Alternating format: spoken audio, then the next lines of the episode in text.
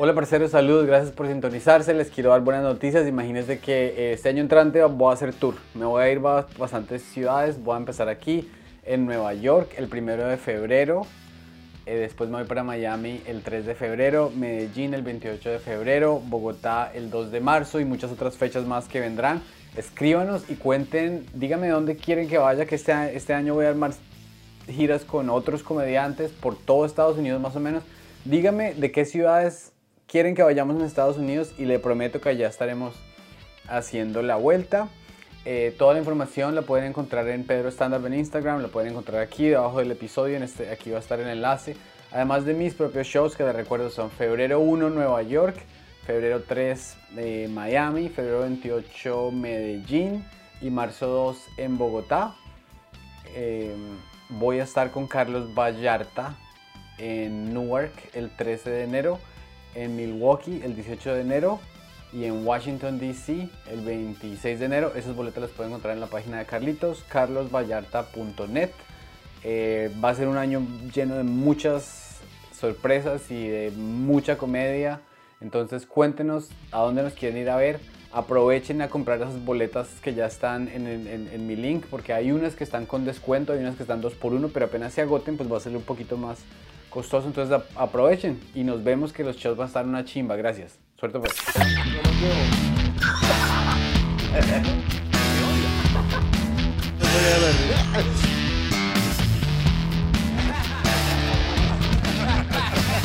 Ganó el Independiente, bueno, chao, cierra la puerta, pum, ahí están sentados tres. Bueno, siéntate que vamos a hablar. Mm. Esto se mueve así, así, así. Esa es la agenda del país.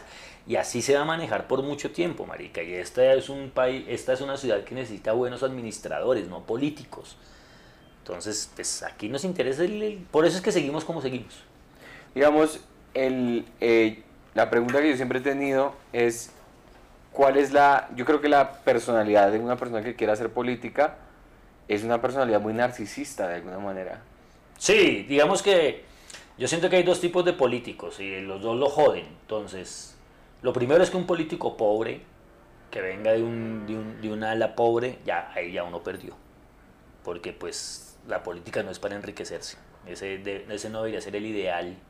Entonces, si un político está ahí por plata, va a aceptar todo. Entonces, eso ya. Claro, Entonces, eso es lo primero. Y el otro problema es que los que tienen dinero y no necesitan el dinero, básicamente, pues están en la perpetuidad del poder. Entonces, ni lo uno ni lo otro.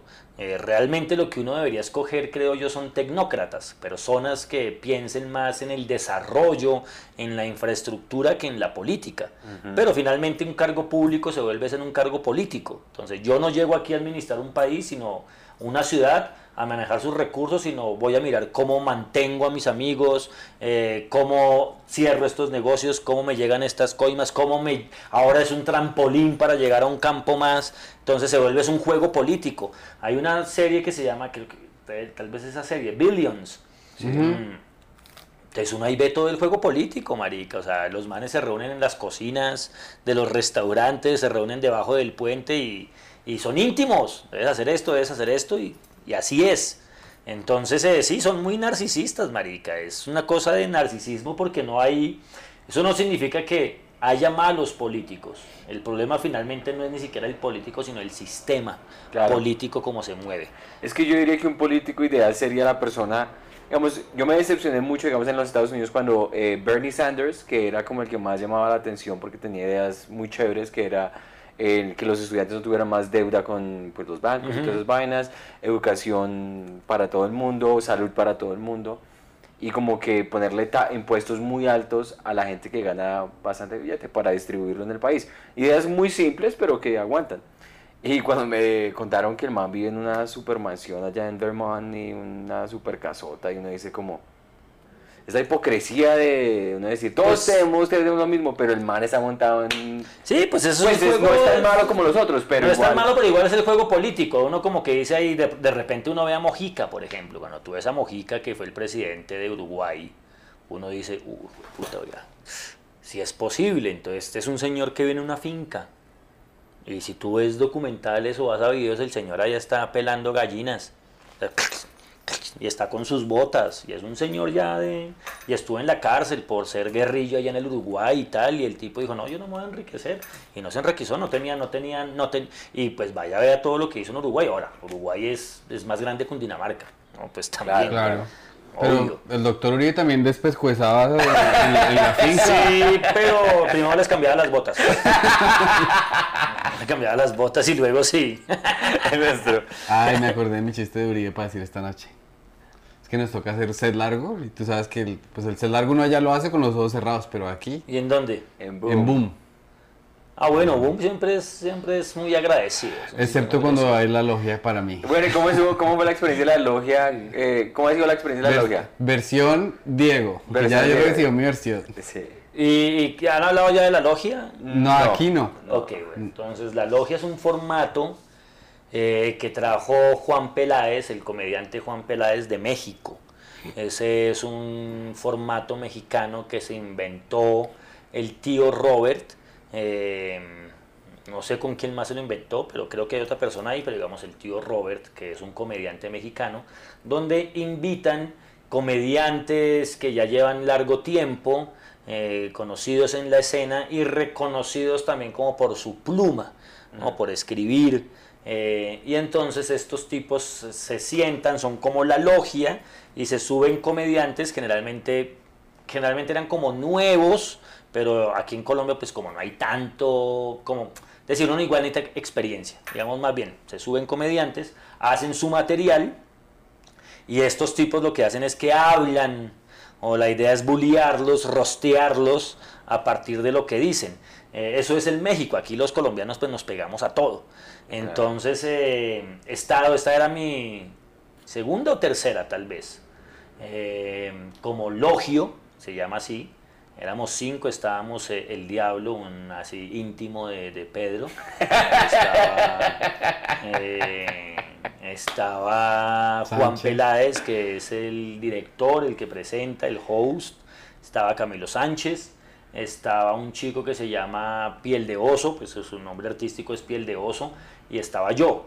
Y se subieron cinco comediantes, entonces hablaba entre ellos, se subió Pedrito, y pues básicamente lo que uno es, es, un Twitter al aire libre, eso es un Twitter en vivo, entonces uno fusila, fusila, es una dinámica muy chévere, la pueden ver ahí en Boom Comedy, entonces eh, se suben los comediantes y uno los, eh, primero hacen ellos la rutina, y mientras ellos van haciendo la rutina uno va escribiendo. Después Juan los entrevista, en unos cinco minuticos uno sigue escribiendo y después uno de los logios coge esos chistes que escribió sobre este comediante y los lee. Que todos escribieron, que los cinco escribieron. Que los cinco escribimos. Si usted es muy bueno, eh, si le fue muy bien como borrego, se llama eso. Cordero. Cordero. sí, la misma vaina. Cordero borrego, entonces usted se sube y, y puede hacer una réplica, esa es una, esa es una invención colombiana, puede hacer una réplica, o sea, el público pide la réplica. De hecho, ese día hubo una réplica. Entonces, el tipo en la réplica lo que hace es que ya tiene unos chistes escritos de los de los logios y pues los bota al aire.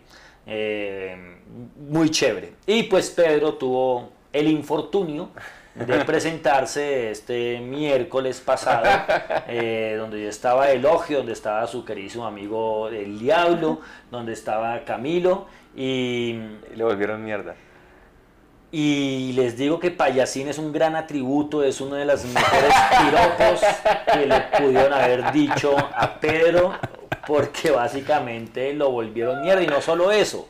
Ah, bueno, una cosa muy chévere, que sí me parece muy chévere, es que los chistes la mayoría, el 80% de los chistes son de la misma rutina que dice este man.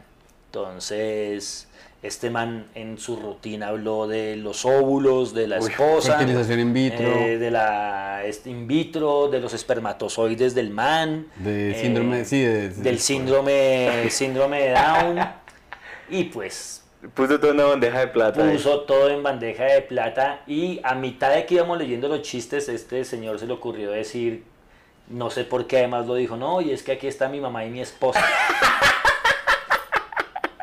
y nosotros... Salían más chistes, además el que lo estaba eh, leyendo era Camilo, entonces no, marico, o sea, lo volvimos ropa De trabajo. de trabajo al pobre eh, Pedrito. Pedro no jokes, era, fue el primer chiste. Pedro no jokes. Ahora, desde mi opinión, a mí me pareció una chimba.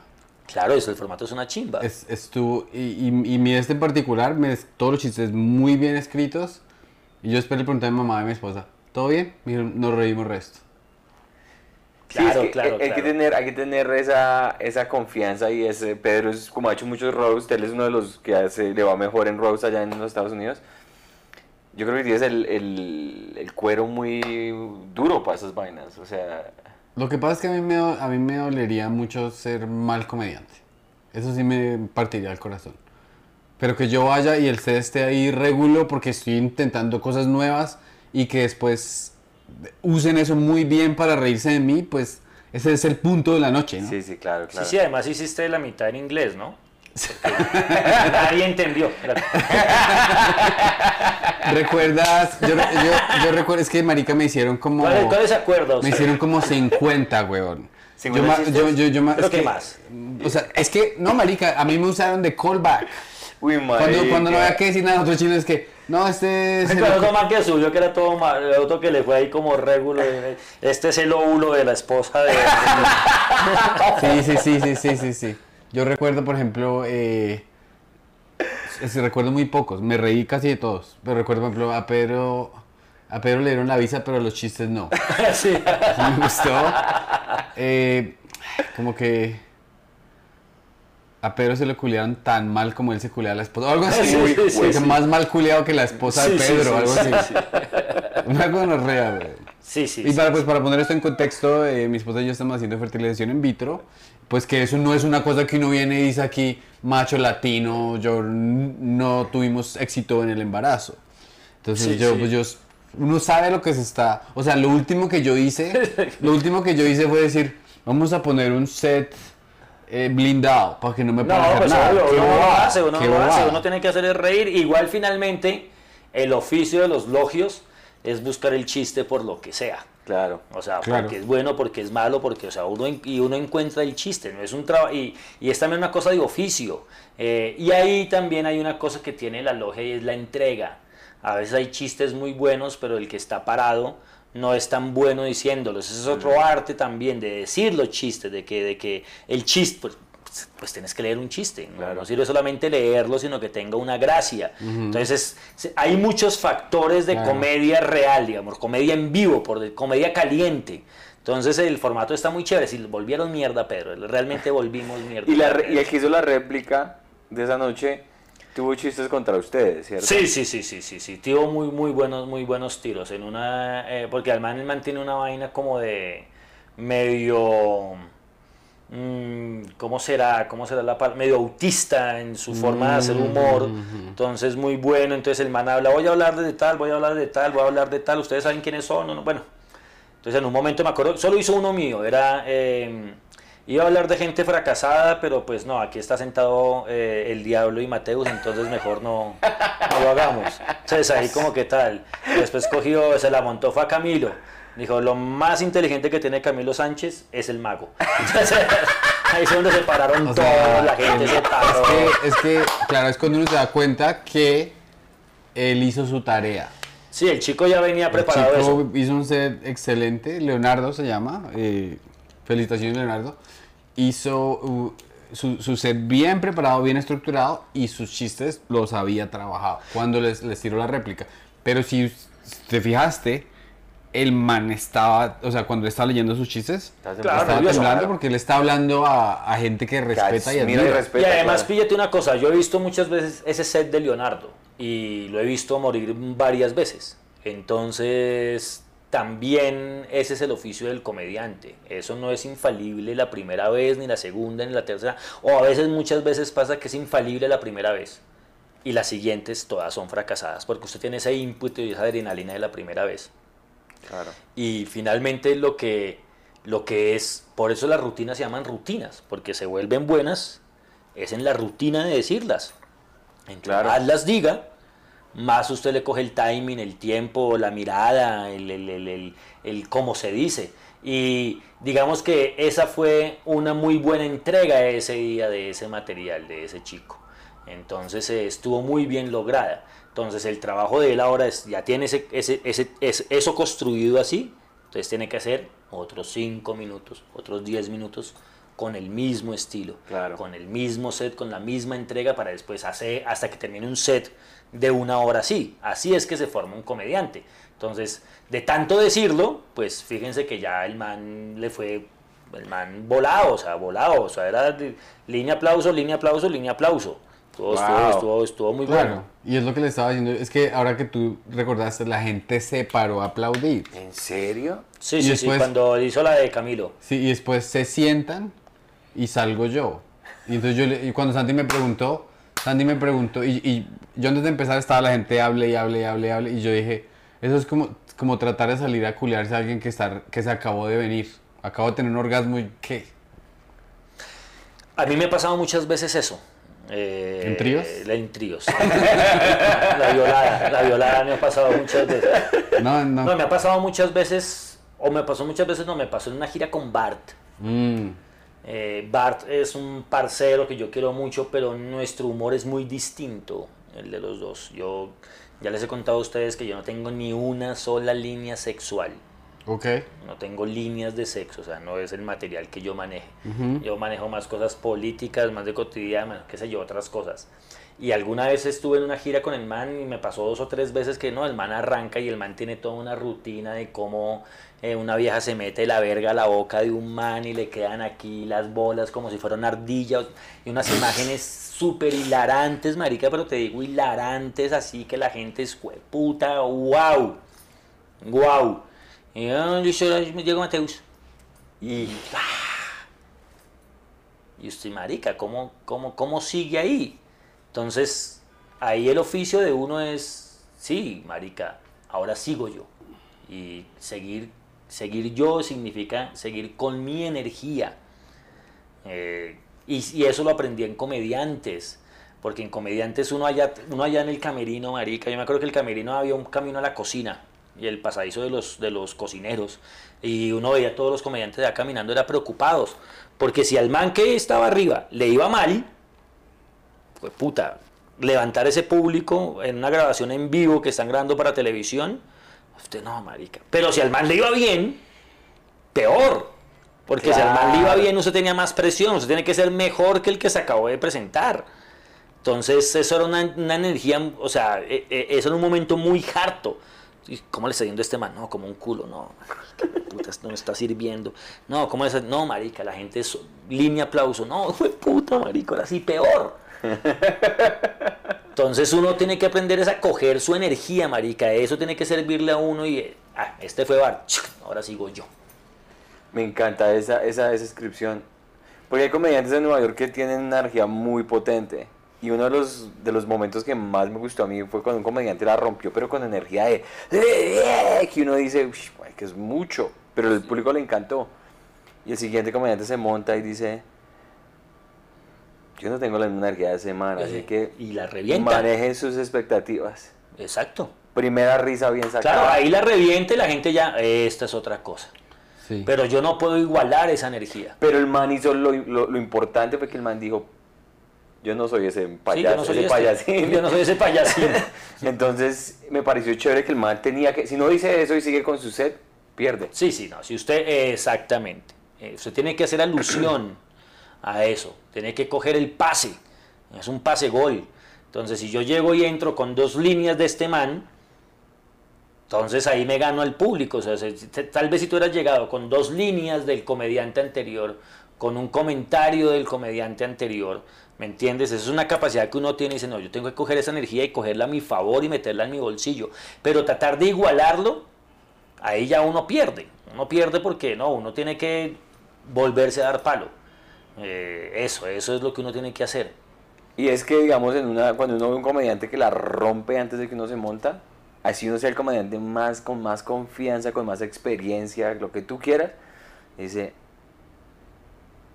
mis chistes son diferentes o a este es el tiempo el, el momento conectó con la audiencia y la audiencia de alguna Ajá. manera simplemente es algo es lo lindo de la comedia en vivo que ese momento es irreplicable pasó en, a las 8 y 45 de la noche y no volvió a pasar Tal cual. nunca más. Tal cual, tal cual, tal cual. Entonces, al querer uno replicar algo como un piloto automático, es, en los peores sets que yo he tenido es cuando literal no hago ningún tipo de, de sino que me monto a mis chistes. Sí, sí, el sí. comediante venezolano, eh, Cabeto, hemos hablado de él un poco, un poco. El man tiene un formato del show que el man llega y empieza a hacer cabareteo y pa, pa, pa, pa, pa. Mamá pa. huevo. Mamá huevazo, del Caracas, eres una puta. Y, y todo el mundo le encanta y pa, y el man, y uno dice, ese man está trabajando a otro nivel, la, es la audiencia de él. Y ahora todo el mundo comediante que van a probar material, recíbanlo con la misma carguiño, que no sé qué. Y claro, uno se monta, weón. Y las veces que yo he comido mierda de la del man. Sí, o sea, la- me monto yo y dice, "San- Santi Espinosa que va a hacer uno, y yo me monto y soy colombiano, y me acuerdo una línea que dije, yo soy colombiano, me regresar aquí en Miami, y dos colombianos que estaban buenísimos ahí en la, sacan el celular a grabarme, dos minutos.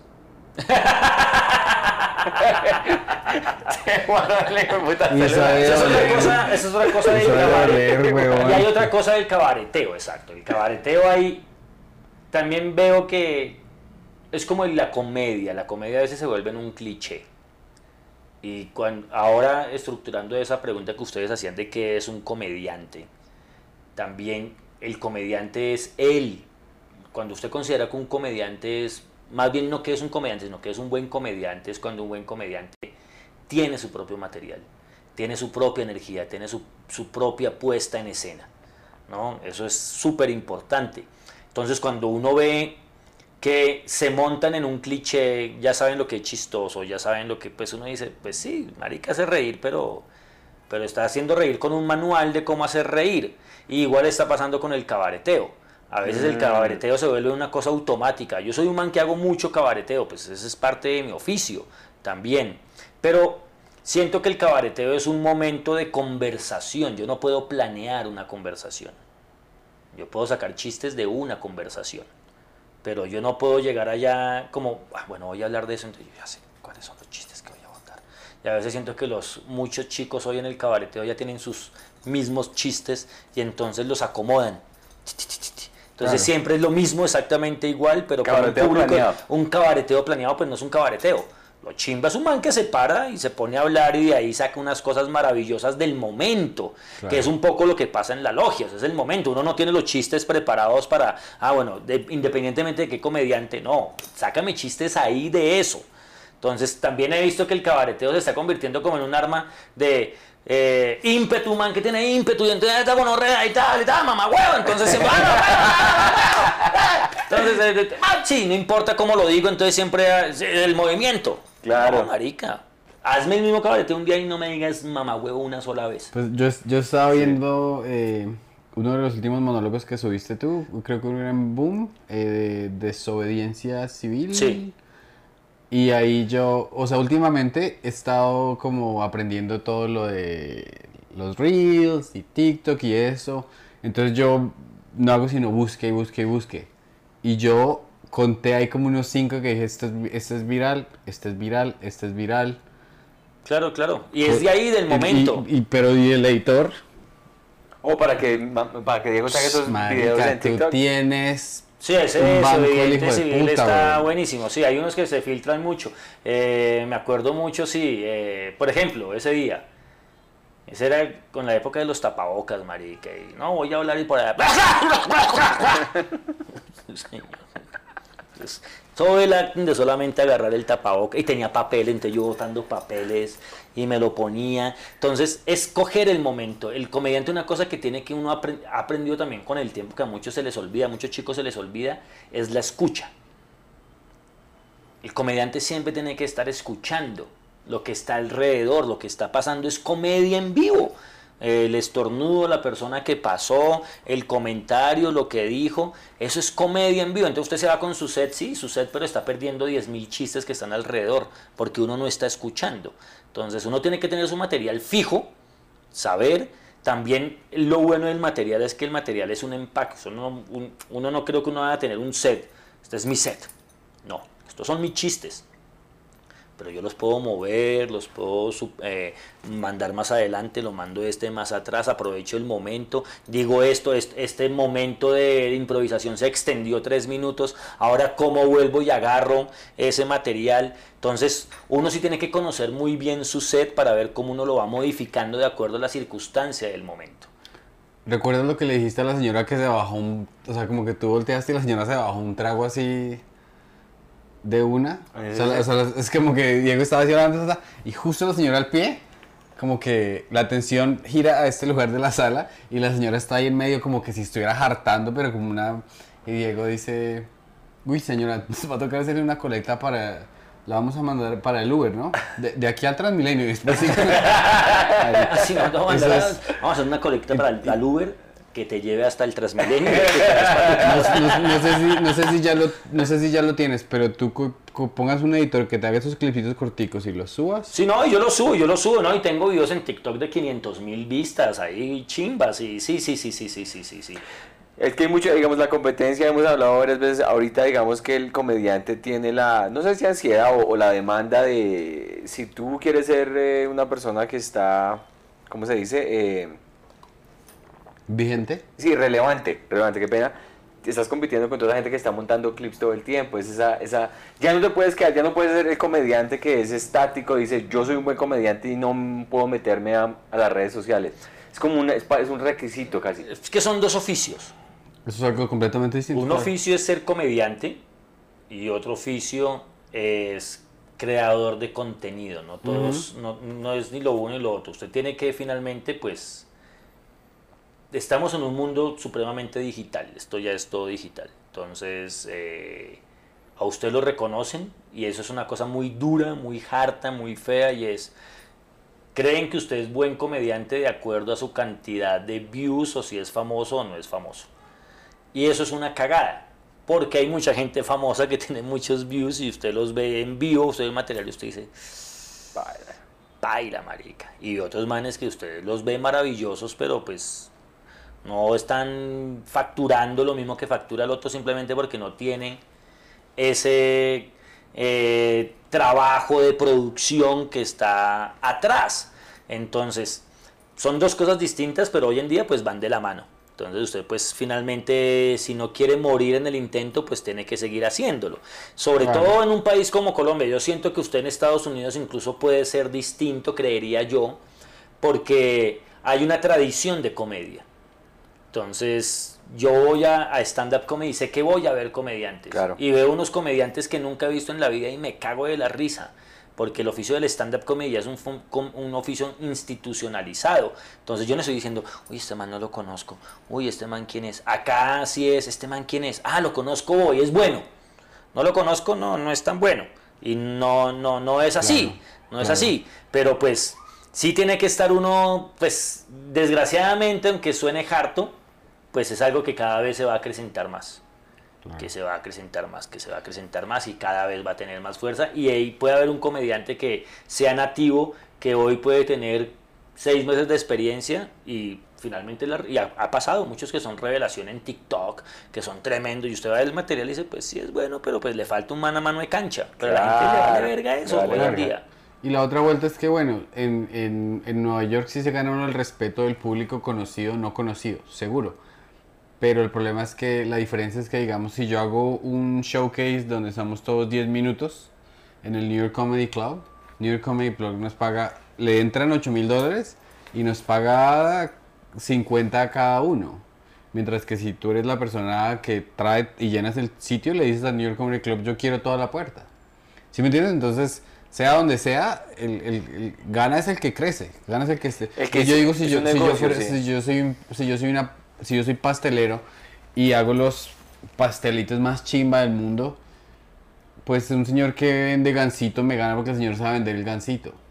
Sí, sí, no, y aquí en Colombia pues lo he notado mucho últimamente, ¿no? Hay muchos comediantes que, que tienen mucha fuerza en redes y no son tan fuertes en vivo, no son tan no sé si la palabra sea bueno comediante porque pues uno no puede determinar quién es buen comediante y quién es mucho menos siendo colega uno. Porque es relativo. Es relativo, exactamente, es relativo. Pero sí siento que tienen mucha más maquinaria, eh, que, un poco como la política. Entonces, si yo tengo una maquinaria arrolladora, pues voy a ganar elecciones, pero no soy, no, no, no soy el mejor político, más bien. No es que no sea bueno, sino no soy el mejor. Y siento que hay muchos comediantes que son muy grandes, pues son grandes comediantes, pero no tienen ese, esa fuerza de producción, porque además es un brazo. Sí, sí.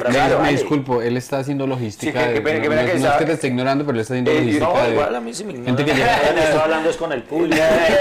este me vale huevo. Yo cree que yo hacer lo mismo que hace el público con él ignorarlo, ¿no?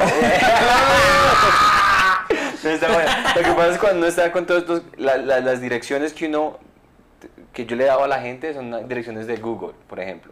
Que sí. es diferente a la dirección que está acostumbrada a recibir el bogotano, que dice, ¿qué putas me está dando primero? ¿Cómo me va a dar la calle antes de la carrera? Yo no, sé cuál es el orden. Sí, pero aquí me diste una dirección donde sí, se lee al revés. ¿no? Dice, este, es que como yo soy bogotano, de tiempo conozco las direcciones, pero a pesar de que Bogotá es muy clara como Nueva York, Ajá eso no sucede en otras ciudades. Sí, claro, es que en Nueva York te dicen tal calle, tal número con tal. Claro. Sí, sí, ¿Entiendes? Es, el, el, 93, tú en la 93, ¿no? 93, eh, qué sé yo, con quinta, 91 entre la primera y la segunda. Entonces primera y segunda, pues ahí sé que llego, marica, y eso es Manhattan ahí, en debajo de la, sí. hasta en bicicleta, y uno no, donde ve el coso de la lavandería, ahí me sí, Esa, y se puede igual. Aquí, aquí te dicen 93 con 15. Tú ya sabes más o menos la ubicación, esto es de números, pero vaya usted, qué sé yo, marica, eh, puta, en, nomás en, en Medellín. No, eh, Palo Alto con Ayacucho. no, marica, ¿quién peleó en esa, en esa batalla, weón? No, no, no. no entiende un culo, marica. Entonces, y eso que Bogotá sí es muy, muy cartesiana como, como Nueva York, y es números y es números, pero aún así, si la gente prefiere la ubicación, es más fácil decir, no, por el Parque La 93. Exacto, porque lo que me acaba de decir nuestro próximo invitado dijo, ¿eso queda cerca del Parque Los Alcáceres? Sí. Sí, sí. Entonces yo dije, creo que sí. creo que sí. ¿Cómo? Dice 72 abajo. ¿Sí? Por la 72 abajo. Entonces uno más o menos sí tiene que tener una referencia acá. Claro. Una referencia. Pero igual la dirección, esta dirección es súper clara, marica. Es muy súper clara y es como... Súper clara, o sea, 71 con 26, que es donde estamos, o sea, es súper, súper claro, marica. Pero hay gente que no, no se ubica tan fácil aquí y eso que Bogotá es muy fácil de interpretar. Si ya, si tú le metes sur... Eso yo de preguntar. 71, porque esta misma dirección hay en sur. Ese es el problema. Claro, pero si no tiene sur, tú ya interpretas. O sea, el sur tiene la ventaja de que por lo menos te dice sur. Ah, entiendo. entiendo. 71 sur o carrera 26 sur. ya es para el otro lado. en la gran puta, ¿Sabes qué me impacta mucho el, tiempo que se gasta la gente en carro acá? Porque, digamos, de, de las 170 acá, en, una, en hora pico, te puedes demorar una hora y media. A las 5 de la tarde. Sí, no, llegas. ¿Y aquí el, aire, el, aire, acondicionado gasta gasolina? Porque aquí no prenden el aire ni por el no, pues Bogotá tiene... Bogotá es toda una interpretación muy extraña. Bogotá no es comparable con, muchas ciudades, o sea, no, no, es comparable con Nueva York, no es comparable con Buenos Aires. Primero porque todos nosotros no, no, tenemos estaciones. Eso es lo mm, primero. Sí, sí, sí, sí, sí. Segundo, estamos en el trópico, pero estamos en la montaña del trópico. Entonces, esta es la nevera, pero del trópico, igual. Entonces, nosotros no estamos acostumbrados aquí al aire acondicionado, no estamos acostumbrados a que, a que está, hay calefacción en las casas. Entonces usted tiene un frío en el hijo de puta, pues a punta de cobijas. Ruana. Ruana. Sí, sí, sí, sí. Exacto, no es como usted llega a Nueva York en invierno y están en camiseta en la casa. ¿Y por qué están en camiseta? Pues porque aquí hay aire acondicionado. ¿Entiendes? Eh, eso, eso no sucede, entonces usted no, no interpreta muy bien Bogotá en el clima o cómo se mueve, uno no entiende esto porque pues es trópico, pero es frío en el trópico. Sí, la mañana en Bogotá es, es fría. Como es fría. Y, y, uno de Bogotá no dice, está haciendo como calor. O sea, o sea es una, igual es una ciudad caliente, a como era hace un tiempo por el calentamiento global, no sé por qué putas marica o porque cada vez está el en, en este, agua o cada vez hay más para en este, más caliente la ciudad. en este podcast no creemos en el calentamiento global. Creemos no, que... Mentiras, No, mentiras. marica, acá no, güey, puta, Oye. por, por, por, Hablando puta de- colombiano y trompista. Que. Habl- hablando de el tren del agua. De Aragua, De Aragua. ¿El tren del agua? No se llama el tren del Es que yo leo revistas, es que yo, yo me informo en revista Semana. Sí, sí, eso lo noto, marica. Por eso no hay calentamiento global, pero habla del agua. Necesito una referencia de cultura popular para un chiste. Eh, el, ¿El tren de Aragua está presente en Bogotá o ya no? Sí, debe estar. ¿Hay, hay algún... ¿Hay venezolanos aquí que vendan drogas? ¿En Claro, Bogotá? Obvio, hay. Ok, ¿qué tipo de droga? Todas, ¿Todas? todas. Y para ponerlo así como estere- es que por ejemplo, ¿Cuál yo tengo un chiste que hago en Estados Unidos que es sobre vender, que alguien me dice que porque yo juego Grand Theft Auto, si ese juego está, es- son estereotipos negativos, que en Miami, que un señor así como moreno como yo, que se, que, que se pon- le roban el crack y yo no sé qué, entonces el man va a asesinar gente y a mí como me gusta ese estereotipo tan feo, entonces como los puertorriqueños son los que venden crack. Yo digo, no, a mí me gusta el ta, ta, ta. Y además, yo no soy puertorriqueño. Pero si lo fuera a hacer acá, mm, Oh, ¿tú quieres decir, además no soy venezolano. pero como chusan, porque yo, yo, yo he escuchado que, que el- muchos de los robos que pasan es porque los manes son bien agresivos a la hora de robar. Pero entonces no hay una droga particular que yo pueda decir esa. Pues, O su droga en digamos que pongámoslo en contexto. Primero, entonces, cual- tú puedes decir cualquier chiste aquí en Colombia, cualquier chiste. Hablando de santos, hablando de curas, hablando de panes, hablando de droga. Y si el remate es venezolano, Funciona. va a funcionar. ¿Por qué? Porque nosotros los colombianos somos supremamente arribistas. Entonces, todo lo que nos han hecho a nosotros en el mundo, o sea, nosotros nos criticamos a los venezolanos, pero nosotros somos los venezolanos del mundo. Correcto, ¿sí? correcto. Nosotros somos los venezolanos de los venezolanos. O sea. Sí, sí, claro, claro, claro. Entonces, nosotros vamos a, a otros países, mm, ¿sí? A, a los oficios que hacen los venezolanos aquí. Nosotros, como es nuestra primera migración grande, la primera que sentimos, no pasa en Nueva York, usted va en Nueva York y están los judíos, están los eh, hindúes, todo, colombianos como putas, o sea, está Chinos. chinos. Entonces, pues, por eso es la gran manzana, porque uno está lleno, pero aquí, pues, esta es una guayaba en vez de manzana y lo primero que vemos, lo único que hemos visto extranjero son venezolanos en masa. ¿Sí? Ni siquiera en Venezuela, porque en Caracas hubo una gran colonia italiana. Eh, en Argentina, pues hay de todo también, españoles, argent- eh, italianos, eh, Alemanes. alemanes. En Chile hay resto de alemanes, hay pueblos que, que están en alemán. Entonces, como nos llegaron ellos, entonces sentimos que estamos Superiores. Ya tenemos, superiores. Ya tenemos aquí en por debajear. ¿Cómo nos por debajean los ricos a, no- a nosotros? Ah, exact- exacto. Entonces eh, hay un estrato 1. Entonces yo me burdo del estrato 1, pero si yo soy de estrato 1, pues ahora hay un estrato sub 0 que son los venezolanos. Eso es como lo que nosotros creemos. Entonces cualquier chiste que diga va a funcionar con venezolanos. Ya, ya, ya. Y lo otro es que, pues crack, es el dos puntos bazuco. Bazuco. Entonces siempre que diga bazuco, pues el bazuco es aquí no hay crack, el crack aquí valdría mucha plata. Sí, aquí es bazuco, huevón. El bazuco es polvo de ladrillo, cemento con el residuo de, de la coca, de la pasta de coca. Entonces, ves, bazuco, hay bazuco y Venezuela.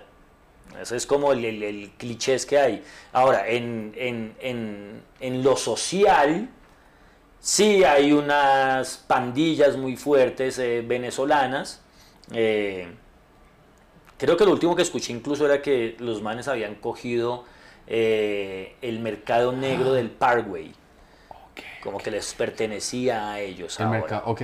No había una banda aquí de... Porque es que, o sea, yo entiendo que, por ejemplo, cuando hago ese chiste en inglés, pues es una chambonada lo de atribuir a Puerto Rico. O sea, yo estoy diciendo... mm, Estoy, estoy pasando en el estereotipo a otra persona. Ajá, ajá. Entonces, eh, no, esos del tren de Aragua no es- estaban descuartizando gente aquí. Sí. Ah, ok. Entonces voy a hacer el...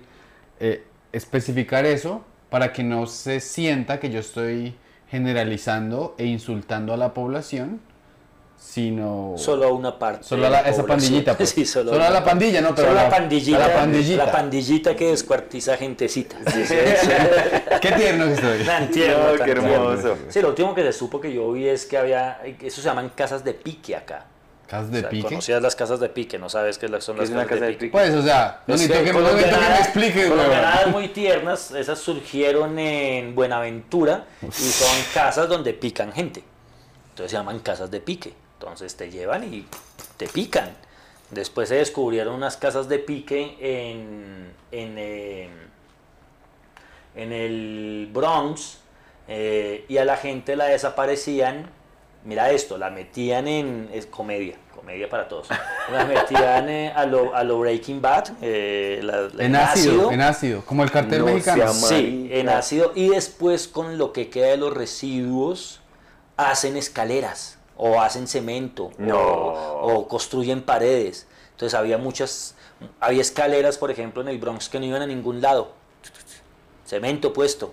Y eso lo que eran eran restos de personas que las volvieron escaleras. O sea, cuando se cuando se fusiona el ácido con esto queda un material que No, no, sirve no, no, para no, no, no, no, no, no. Para Después, después cogían eso y lo metían con, con, con cemento y lo revolvían y Para deshacerse de la evidencia. para deshacerse de la evidencia. Y, hace, y muy cerca de aquí, hace poco, eh, además en una zona muy céntrica, muy como, puta, en la 67, estamos en la 72 con Caracas, la Caracas es la 14 y estamos en la 26, o sea, muy cerca.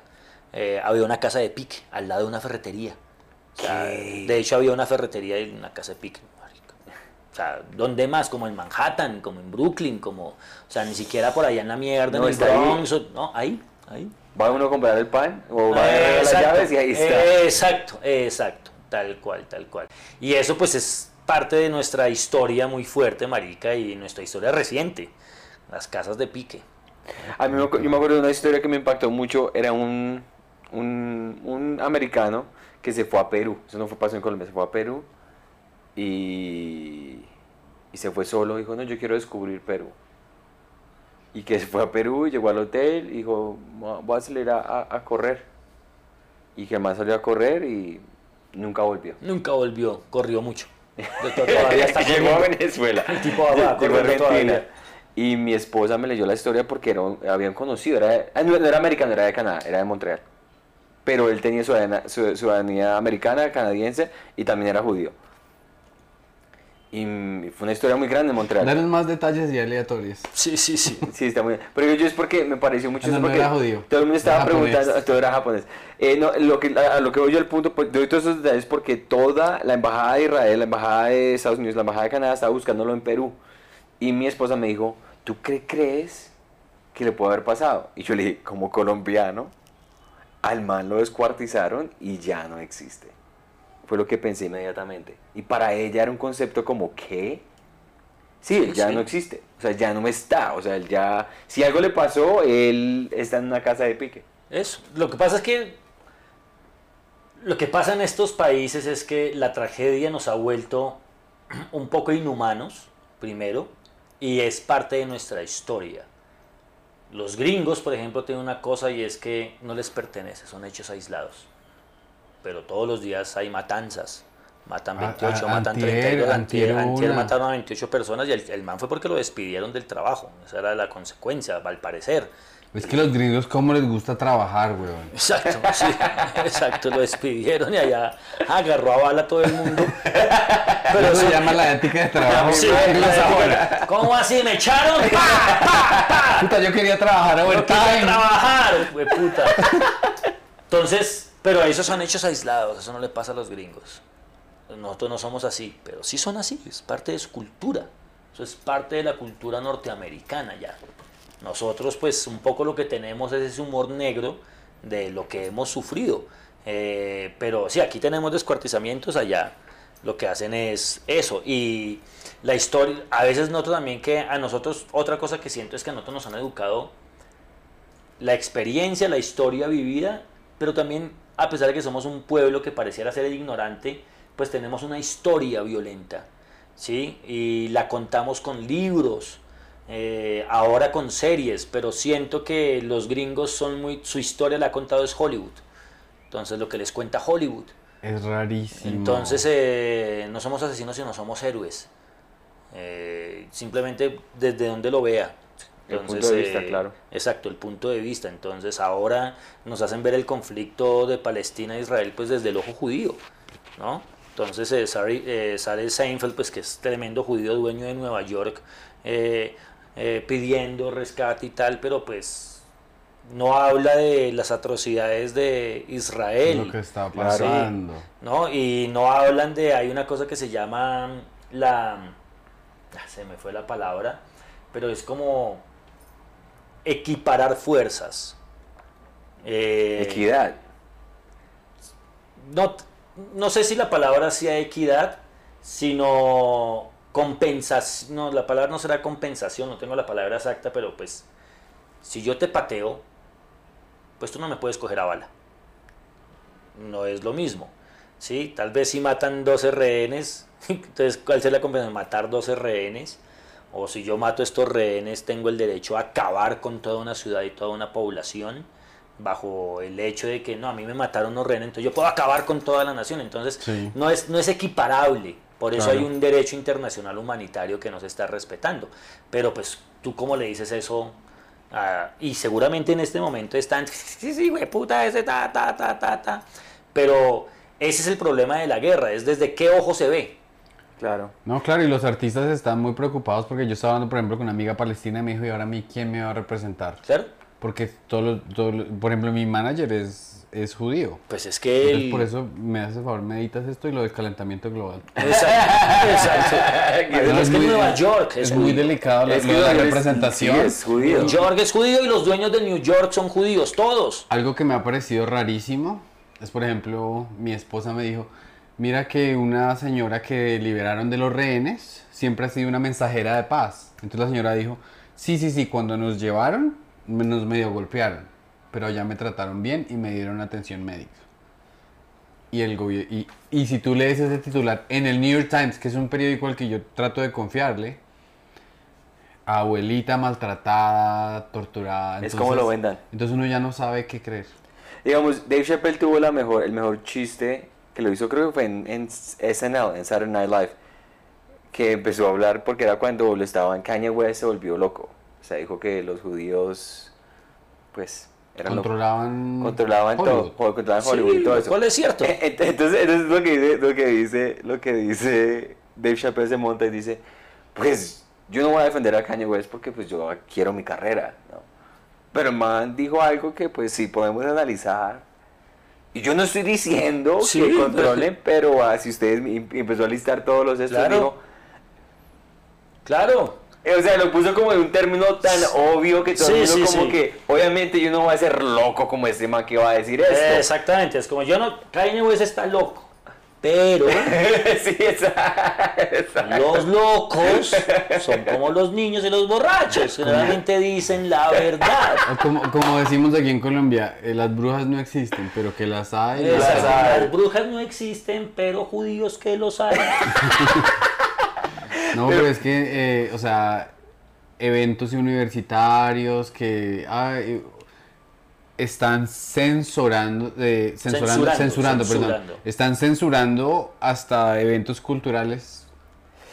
Y es la, la ignorancia y la, la inequidad que existe en ese tema. Digamos que estamos hablando no de este el conflicto que está ahorita entre Israel y Palestina, pero que uno siempre le gusta cuando le explican a uno en una película cómo se originó el Joker, por ejemplo.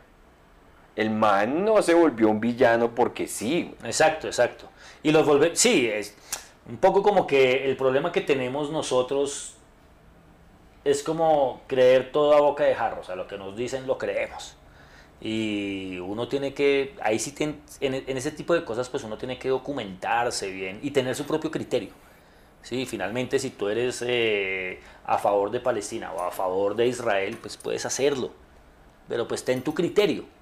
Ten tu criterio, no porque te lo dijeron, porque te lo enseñaron, es igual acá. O sea, el problema aquí no es que usted finalmente, pues, marica, hay gente que es uribista y es buena onda. Y tiene su criterio. Y pues uno que pues, no, pues tiene su criterio. Desde que Sí. tengan una perspectiva que Pues, tenga que tenga sentido. unas perspectivas y dices, no, pues que maten a todos sus hueputas. Sí, pues se mantiene su criterio, marica. Pero a veces nosotros ni siquiera sabemos de, de- Y la política tiene eso. O sea, nos confunden tanto que usted no sabe en qué creer. Eh, y yo finalmente pues he decidido un poco ser apolítico, como que no apolítico en el sentido de que no me gusta la política, me gusta mucho la política, pero pues entender que todos son iguales. Y fue puta, de aquí lo que importa es la plata. Lo que importa es la plata, eh, el negocio, que hay un negocio, la guerra vende, la guerra genera dinero. Entonces, uno, pues, uno no es nadie, marica. Es un man que un día, sí, lo desaparecen y ya, y la vida sigue. Es lo que pasa y es la realidad. Eh, qué buen podcast de comedia. no, pues aquí. Divirtiendo. Eh, eh, hagamos el juego de las preguntas Listo. con. con- No. Nosotros, nosotros siempre cerramos esto como con una pregunta de carácter personal. A ver. Eh, Es que ya lo leí. me entonces, locas. elige una, un número entre el 1 y el 12. Por favor. El 7. ¿Por qué todo el mundo pide el 7? Porque es Cristiano Ronaldo, es el número de Cristiano Ronaldo. No, creo que, creo que yo he leído estudios psicológicos donde siempre es así. Hay muchos que han dicho 7. La próxima vez toca traer dados. Para ubicarse algunos reas. No, no, no, porque eso me gustaría preguntarte. Una vez en tu adolescencia en la cual hiciste el ridículo. Bueno, marica. O sea, mi adolescencia. Sí, mi adolescencia es el ridículo. Tantas veces, marica. Una vez tenía, tenía gripa y se me dio por contar un hijo de puta chiste en clase. Que voy a contarles un chiste. Estaba en 11. Y el chiste era como alguien que olía y daba un voto. Entonces eh, el chiste termina como, ese es, ese es. Eh, y el otro chiste olía, ese es, ese es. Y el otro era como, un chiste culísimo, o sea, con un Ah. contexto. Y me puse a decir, se me salieron a volar todos los hijos de putas mocos. Y todo el mundo, ese, ese, no, pero que... O sea, marica, con todos los mocos al aire. O sea, tuve infinidad, infinidad. De verdad, yo he pasado por muchos osos. Muchos, muchos. mu- Mi vida sí fue así. Otro, Osos. cuéntate otro cuento. Es- esa está traumática, la verdad. Sí, Sí. no, no, no. Eso es traumático, marica. Una El moco, el moco es clásico. Es el moco, un el- moco- y, no, no, no, y cuando le pasa a uno que uno está en el salón y uno y se le viene y, y en el bolsillo el uniforme, papi. Una vez por estar pendejeando, no sé, marica, mariqueando, no poner cuidado en, en, en, una de es- esas formaciones que hacen en el colegio. Eh, y no sé, ya, ya habían dicho, y este lunes no venimos, qué sé yo. Cualquier cosa, va a poner eso. Y alguna pregunta, y yo mariqueando ahí, alguna pregunta. Yo, el sapo que levanta la mano en el micrófono. Y, y el lunes hay que venir, como una cosa así, marica, frente a todo el colegio. No, pues, weón, también. No, yo pasé por, mu- por muchos osos. O sea, Es que el colegio es muy dado a pasar. el colegio, no, infinidad, marica, ¿no? Es que cada vez que me acuerdo va a tener muchos más, ¿no? Te, te voy a preguntar, te, puedo hacer una última pregunta? Puedes hacerme dos Es- más si es- quieres, amor mío. Ah, listo, entonces es, quieras, es- eh, eh, eh, listo. Son relacionadas. Número- La primera sería, nunca olvidaré el bullying que me hizo, ta, ta, ta. Y la segunda, nunca olvidaré el bullying que le hice yo a. Nunca olvidaré que una vez estaba en, estaban en clase de profe, estaban en entrega de boletines. Ok. y yo solo como por ahí, porque todos adentro, todos los profesores con los papás en los salones. Y venía una señora caminando. Entonces eh, me dice, yo, yo todo decente, no señora, ¿para dónde va? Eh, Ay, mijito, muchas gracias, eh, voy para el 1002. "Ah, Ay, vamos, yo, yo soy estudiante de ahí. Ah, qué bueno, mijito, ahí estudia mi, mi hija, tal, no sé qué más, tal. Ah, bueno, ¿y, y, su merced cómo se llama? "Eh, Diego Mateus. Usted es el hijo de puta de Diego Mateus. Yo venía a dar quejas de usted. Claro, mi hija lo odia. Yo, ¿qué se- señora, pero por qué es así? Me pegó una vaciada, marica, que yo supuestamente era bulliada. Era de todo. Era de todo, de todo, de todo. Sí, sí, este es el hijo de puta de Diego Mateus. Esta vieja loca. ¿Quién es su hija? El paría. ahora sí le Sí, voy a ahora hacer. sí. Eh, una vez le quemé el pelo a una, ni- a una chica. ¿Qué? Estaba yo en clase, jugando con un puto encendedor, marica, y la chica al frente mío. Eso, eso, me acuerdo, me acuerdo. ¿Y me te dio tu cachetadón? No, la chica empezó, me la ha quemado. Qué Se gordo. me está Me quemando quemado. algo. Eh, bullying, mis amigos del, del, del- Me acuerdo una que voy a contar que eso no tiene nada que ver, pero fue un, fue un- una historia muy, com pues no sé si cómica, pues, pero me pasó. Eh, estábamos en la casa de Fernando Gaitán, Ok. eh, el creador de Betty. Entonces estábamos con Diego Camargo, había unos comediantes ahí y llegó un tipo muy mm, reconocido en la radio, en la televisión, un man que hace humor muy, muy, muy pilo él, eh, que es Carl Troller. Eh, entonces eh, ya, ya el man de vieja data. Y en la casa de Gaitán uno acostumbraba, siempre el man tenía whisky, el man tenía ahí lleno de whisky, lleno de tragos, tenía ahí su, su bar. Entonces eh, el man siempre estaba fumando. Siempre le decía, bueno, sírvete algo. Me parecía el padrino. ¿Se habla Gai- Gaitán? Sí, Fernando Gaitán, siempre era un tipo muy amable. Entonces siempre decía, muchachos, sírvanse. Eh, trae ese whisky, Diego. Mateus, trae ese whisky. Entonces trae el whisky. Entonces esos que tienen eh, dispensador, ¿no? Que sale de a poquitos. Claro. Ajá. Sirve a los muchachos. Entonces ahí sirviéndole con camarón. Puse la botella ahí. Y llegó Troller. Llegó Troller. Muchachos, somos back, tal, ¿cómo están? Me lanzó Homero. ¿Qué tal, muchachos? Eh, Fernando, tenemos que hablar de un proyecto, entonces traje aquí esta botellita de whisky. Eh, si quieren tomar un poco, tomen. Entonces el man se volteó a hablar ahí con, no, mira, Fernando, que esto y tal. Y yo cogí la botella, la destapé y con la misma fuerza de- del, del dispensador, pero esta no tenía dispensador. Marica, el man siguiendo hablando Camargo Por que estaba a mi lado tenía una chaqueta. cara. Era una Singleton, una mierda así carísima. Cogió la, la- O sea, en un segundo Camargo como que vio eso, cogió la chaqueta que tenía, la tiró encima, marica, limpiamos, weón. Sí, Fernando. Nos miró como así, marica, había media botella, el tipo sirvió y volvió y se guardó la... Se guardó eso como si estás gonorreas. De cuidar todo Y nosotros, Mira, qué vergüenza, huevón. Y eso cuando uno está, cuando uno está qué vergüenza. compartiendo con alguien que uno respeta, admira y por ahí platudo encima. No. no, no, no, sí, Controller ahí con, con Gaitán en la casa de Gaitán. Qué pena, risa. Qué. Pero no les dijeron nada, nos dijeron, eh, bueno, ¿qué fue? No, pues nos miraban como un culo, marica. pero Uno ya acostumbrado. Con la mirada, con, Con la, la mirada, mirada. La mirada con la ya mirada sabe con un par de cagué. negocios con estos muchachos. Wow. Bueno, si, si nos aceptas la invitación para regresar, nos encantaría hablar más de tu experiencia de haber conocido a Fernando Gaitán, que es una persona que... No, pues digamos que la comedia en Colombia le debe mucho a Gaitán porque pues murió, murió ya hace, no sé, cuando habrá muerto Fernando, unos 3, 4 años. Ni creo, tan, ni tan viejo, ¿no?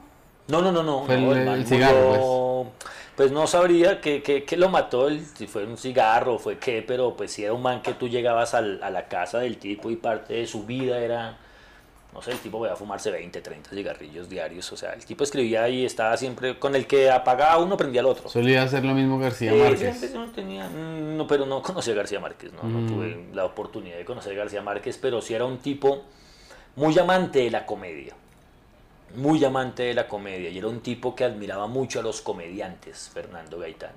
Era un tipo que aplaudía mucho como la inteligencia de la comedia. eh, eh, admiraba mucho eso, como una persona que tenga capacidad de hacer reír.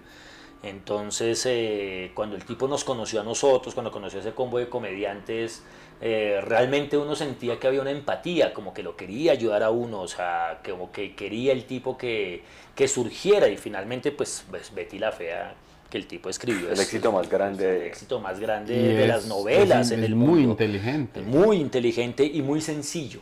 Entonces el tipo le gustaba Correcto. mucho ese humor sencillo, él no, no, no había que ser tan, era un humor muy sencillo del tipo, entonces sí le debemos mucho a, a- a- a Fernando porque era un gran, gran, gran tipo, realmente. Yo siempre digo, en, en- allá en Estados Unidos los guiones, todos los pilotos de todas las series son de dominio público.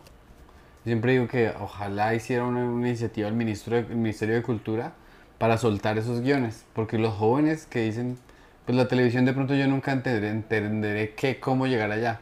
Pero una vez lo veis, son 25 páginas. Son 25 páginas. sí, sí, sí. Y La televisión, pues finalmente siempre siento que la televisión no es algo tan difícil de llegar. Lo que pasa es que es una industria que tiene unas reglas de juego establecidas. Pero siempre están los manes allá tirando red, mirando a ver qué les llega. Claro. Eh, y si usted va y golpea y dice, mire, tengo esto, pues se lo van a robar. Se la van a robar. Esos primero asesores. ¿sí? Un abogado que lo primero que van a hacer es robárselo. La moraleja de este La moraleja es que lo van a robar. O sea, es parte de la industria del juego de la televisión. Pero, pero no, marica, la televisión siempre está buscando. Sí, no, y es Es- que pasa también allá, que hay unos, o sea, lo más difícil digo yo es ser escritor, porque hay unos huesazos. Uy, le meten un platal a unas Claro, cosas, claro. Y fíjate que aquí, curiosamente, Gaitán, que fue vicepresidente de contenido, o sea, tal vez una de las figuras más altas de RCN, y el vicepresidente de Caracol, que es Dago García, son escritores, arrancaron escribiendo. O sea, su oficio es escribir. Claro. Entonces, ya lo habíamos dicho aquí alguna vez y lo que vale la escritura es el oráculo, marico. Usted aprende eso con Claro. el oráculo, que es oráculo sentado escribiendo. O sea, no, hay, no hay más, marica. Eso es un trabajo de decéntese y escriba, escriba, escriba, escriba. Eso es, eso es solo callo, igual que la comedia. Párese y haga, párese y haga aquí, pare- siéntese y escriba. Y, y si es un oficio muy noble, marica, y en algún momento, en algún momento. Y una cosa que tiene la comedia, que tiene también la escritura es que generalmente es muy difícil que le vaya bien de primerazo. No, eso igual es un estilo, usted lo va creando, lo va creando, pero si usted cree, le, le pega, le pega. Hay que hacer, a mí me encanta el oficio de la escritura, es lo que más disfruto. Hablando hoy, mi, mi jefe puso una historia en Instagram que el show para el que escribí yo, estamos en la lista, pre, eh, con las predicciones de nominación para Golden Globe. Ah, vea, Va a estar Pedrito en la, en la red carpet allá en los Golden Globes. qué bien, Pedro. Sí ¿Y por qué no hizo esos chistes en la logia? Si ganamos... Los hizo en inglés, pero no se entendió nada, viejo, hombre. es, que yo solo, es que yo solo manejo el inglés, weón. Yo soy como troll. Pura pinta y plata, lo pero talento Bueno, chimba. Diego, Sí, gracias de verdad por compartir con nosotros. Siempre aprendo mucho en todas estas conversaciones. No te pregunté por quién vas a votar porque eso es muy personal. Mm, No, no, pues personal, no por ninguno, eso es hijo de puta. O sea, ya voy a ver fútbol, marica, y no importa el que gane, voy a decir ya, ya, otra vez, más hundidos, más Sí. hundidos. No, no, no, no, no, no voto, ya. Ya mi último voto fue por Petro y ya dije, ya, ya. Esa plática casi que se Mm, perdió. ve. Es finalmente darse cuenta que es otro igual. Sí, pues con sus idearios, no estoy diciendo que no, o sea, el tipo tiene sus idearios y tal, pero, pero el sistema político es así. Y Si ya un man como Petro que tiene sus idearios y cosas y el sistema político aún así no pudo cambiarlo, no lo va a poder cambiar, pues por estos bobazos. Claro, claro. El sistema político de Colombia es como la relación de mi papá y mi mamá. ¿Cómo? Pues mi mamá siendo el que vota y mi papá siendo el sistema político de Colombia. Tu papá es el que bota la plata. mi mamá, como él era ludópata, entonces mamá creyó que podía cambiar, pero... Su papá era ludópata, eso, pero ahora sí buen político. Sí, de hecho era. Es que de hecho era, era político, güey. O sea, Obvio, con razón va a votar por, por con razón dijo que galán. tu papá no era como algo así, abogado de San Pedro algo así. Él era el asesor de la cabeza. Él era el, el, el Rudy Giuliani colombiano, güey. si todavía tengo mi celular. Sí, sí, él estuvo metido en el cuento político, entonces sí. Entonces, eh, yo creo que hay un chiste, güey. O sea que tu papá postaba con tu mamá le, le, le decía, oiga, ¿qué pasó con la plata? Y marica, se perdió a mis espaldas, decía tu papá. Sí, el weón allá en, en, el, en, en- en el, en el casino. Señor ya perdió su plata. Bueno, entonces dos, dos barrios. Puesto estos dos barrios. Estos dos barrios, Estos dos barrios ahí, marica, el 28. Jugaba, jugaba Monopolio, pero de verdad, con los pueblos de la costa, güey. Qué tristeza. Bueno, ahí, se saca- ahí, hay- ahí hay chiste. Yo creo que Ahí hay Eso hay sí, hay ahí, chiste. ahí. Bueno, chimba, muchachos. Gracias. Y gracias, cuéntale por favor a la gente que donde, por si no te conoce. para proyectos, los- videos, redes sociales. Ah, saben de qué no hablamos, pero bueno, ya es el tiempo. lo- eh, eh, finalmente eh, estrené el show de, de Nueva York. Sí, eso iba a preguntar. Se llama, se llama Gamín, muy chimba, muy chimba de toda la historia de cómo terminé en, en un calabozo en Brooklyn. Entonces, Esta eh, historia es muy loca. Sí, sí, sí, muy loca, muy loca, muy chimba, eh, muy bacana todo el periplo. Entonces eh, lo estrené, lo estrené hace un mes, 20 Y, eh, días. o sea, está en YouTube. no, no lo he lo- subido. lo- bien. estrené en vivo, lo estrené en vivo, lo estrené en bien. ¿Y, vivo. y eventualmente lo vas a grabar? el- Ya está grabado. Ah, ok, ok. Yo todo, siempre que me paro grabo. Ya, ya, ya. Siempre que me paro grabo. Muy bien, qué Eh, chévere. Está grabado ahí. Cuando lo entonces- saques, pásalo y lo, cuando lo- lo promovemos. saco, se, los, se los mando. Esperemos, para- y para- claro, y esperemos que la lo vean. próxima vez lo po- podemos hablar al respecto. sí, Sería sí, muy sí, sí, interesante. sí. Mm, Ahora estoy dedicado pues mucho al cine. Estoy viendo televisión y cine. Ayer me vi por Angelito, era una a las 5, weón.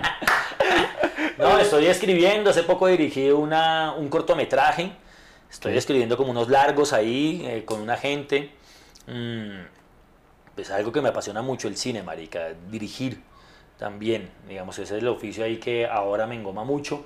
Eh, haciendo giras, me la paso haciendo giras ahora, presentaciones. Entonces eh, me la paso ahí. Ahorita tengo una gira en el próximo mes. Estoy con Bart, con, con su amigo parcero del alma, el diablo. Tiene una foto suya, tiene una foto suya ahí en, el, en la. En el tiene un, un. ¿Cómo se llama esto? Un rosario y. ¿Cómo se llama? Un escapulario. Un escapulario. Y tiene su foto ahí con unos, con con unos gladiolos. Tiene unos gladiolos ahí, su fotico. Muy Se bien. aman, se aman. Muy bien. Eh, sí, te, te, te- te he hecho un show nuevo, el diablo, que se llama Matando un Joe. Entonces, eh, matando chistes. Matando Oye, ¿y dónde es la gira? ¿Dónde es la No, gira? eh, arrancamos en el eje cafetero. Estaremos en Armenia, estaremos en Pereira, estaremos en Manizales. Eh, y ahí nos vamos por toda Colombia. Por Bien. toda Colombia. Muy bien, entonces ¿dónde se pueden conseguir las boletas la gente que vea esto? Ya, ya, ya En- salió. el- entran a mi Instagram y ahí estarán las, la- la- el link. El link porque son en varios sitios. Entonces estaremos en, en- en gira. Mm, estoy con mi canal, mi canal de YouTube, Diego Mateus. Ahí tengo un segmento diario que se llama La Pluma al Vuelo, donde hablo como de Muy bueno. noticias de actualidad, noticias de la historia, chimba, me entretiene, bacano. Hablo mucho de rock, mucho de cine, libros, que pues ese es como un mundo que a mí me gusta. Y pues ahí hay un poquito como de más, más que chiste como tal, es como los comentarios ácidos que me salen ahí en el momento, entonces está chévere. Entonces búsquenme ahí en arroba Diego Mateus y, y nada, nos estamos viendo muchachos, hay mucho material en YouTube y en TikTok. Sí, yo lo, yo lo pillé y eh, los invito a que lo vean porque es muy bacano. Sí. Gracias. Chao. pues. Chao Gracias, muchachos. Gracias, Dieguito.